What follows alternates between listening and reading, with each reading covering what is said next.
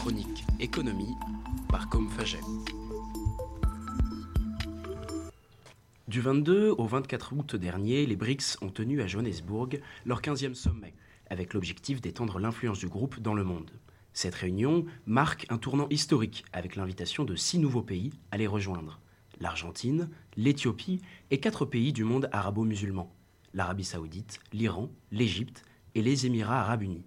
Ces nouveaux membres ont été sélectionnés parmi une liste de 23 pays candidats et rejoindront officiellement ce club très restreint le 1er janvier 2024. Mais qu'est-ce qui est à l'origine de cette organisation? BRICS est un acronyme qui reprend dans l'ordre les initiales de ces cinq pays membres Brésil, Russie, Inde, Chine et Afrique du Sud. Il a été utilisé pour la première fois en 2001 par un économiste de Goldman Sachs pour parler de ces pays émergents dont le poids économique prenait de plus en plus de place dans le monde. Ce n'est pourtant qu'en 2006 que la Russie lance officiellement le processus de création d'un groupe de coopération et d'échange avec le Brésil, l'Inde et la Chine, après s'être vu refuser son adhésion au G7, qui regroupe historiquement les sept pays les plus industrialisés de la planète, États-Unis, Japon, Allemagne, Royaume-Uni, France, Canada et Italie. L'Afrique du Sud ne rejoindra les BRICS qu'en 2011. Les chefs d'État de ces pays se réunissent pour la première fois à Ekaterinbourg en Russie le 16 juin 2009. Lors de ce sommet, ils déclarent vouloir promouvoir un monde multipolaire. Les BRICS réclament notamment la réforme des institutions internationales, dont la Banque mondiale et les fonds monétaires internationaux, et une plus grande place aux pays émergents dans les discussions économiques mondiales.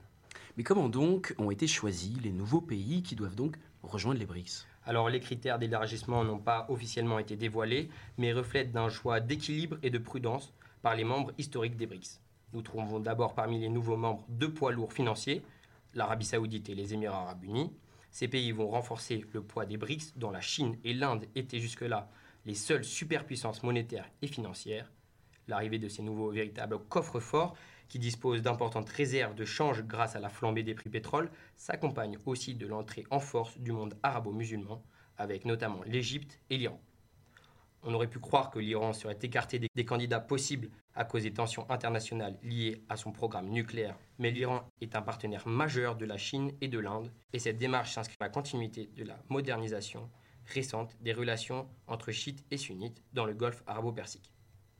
Avec 6 des 10 premiers producteurs de pétrole, les BRICS acquièrent aussi désormais une certaine influence sur le marché et l'économie mondiale des hydrocarbures. Le choix de l'Éthiopie est notamment intéressant et caractérise la volonté d'inclure davantage l'Afrique noire dans les BRICS. L'Éthiopie est un pays historiquement non aligné qui entretient des liens étroits avec la Chine. De plus, avec plus de 110 millions d'habitants, l'Éthiopie est le deuxième pays le plus peuplé d'Afrique, derrière le Nigeria et juste avant l'Égypte.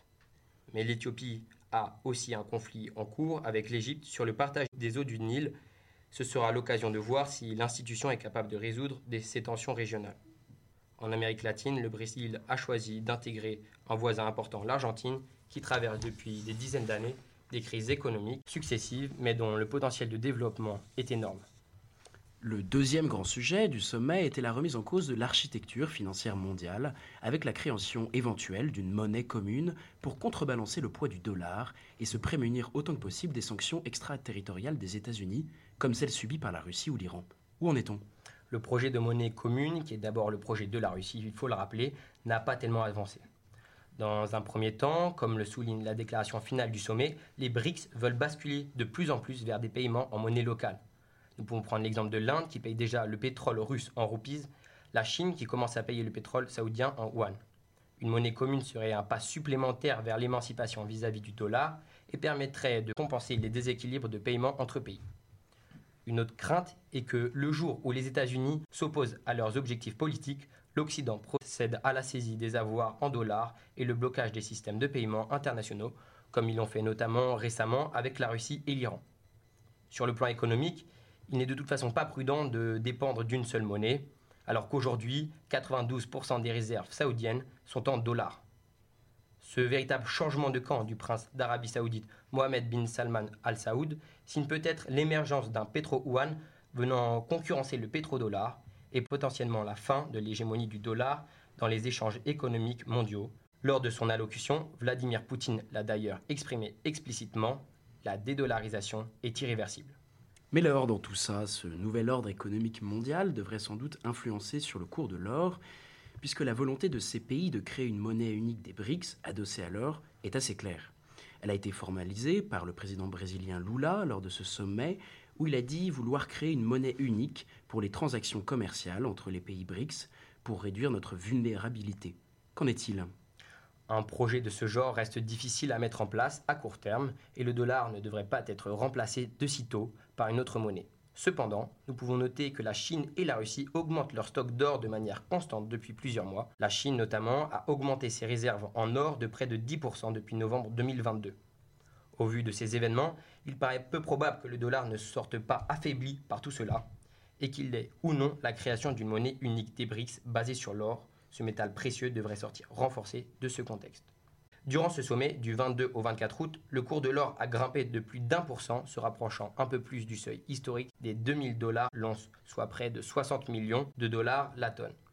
Si l'on ne peut attribuer l'entièreté de cette hausse du cours de l'or au sommet des BRICS, car évidemment plusieurs éléments ont joué, nul doute que la réunion a eu un impact certain sur le cours de l'or. Pour conclure, il semble clair que les BRICS vont accroître leur poids économique et politique avec l'adhésion des six nouveaux membres. Ils représenteront en effet près de 36% du PIB mondial, soit 10% de plus qu'auparavant, tandis qu'en parallèle, celle des G7, elle, depuis 50 ans, est en baisse. Les BRICS représenteront aussi 46% de la population mondiale, pesant ainsi un réel poids sur le monde, tant économique que géopolitique. Finalement, ils auront un poids plus important sur le marché du pétrole et du gaz avec la possibilité d'imposer des transactions en yuan ou même en roubles au lieu du dollar, qui signifierait la fin de la superpuissance américaine. Chronique économie par Com Faget.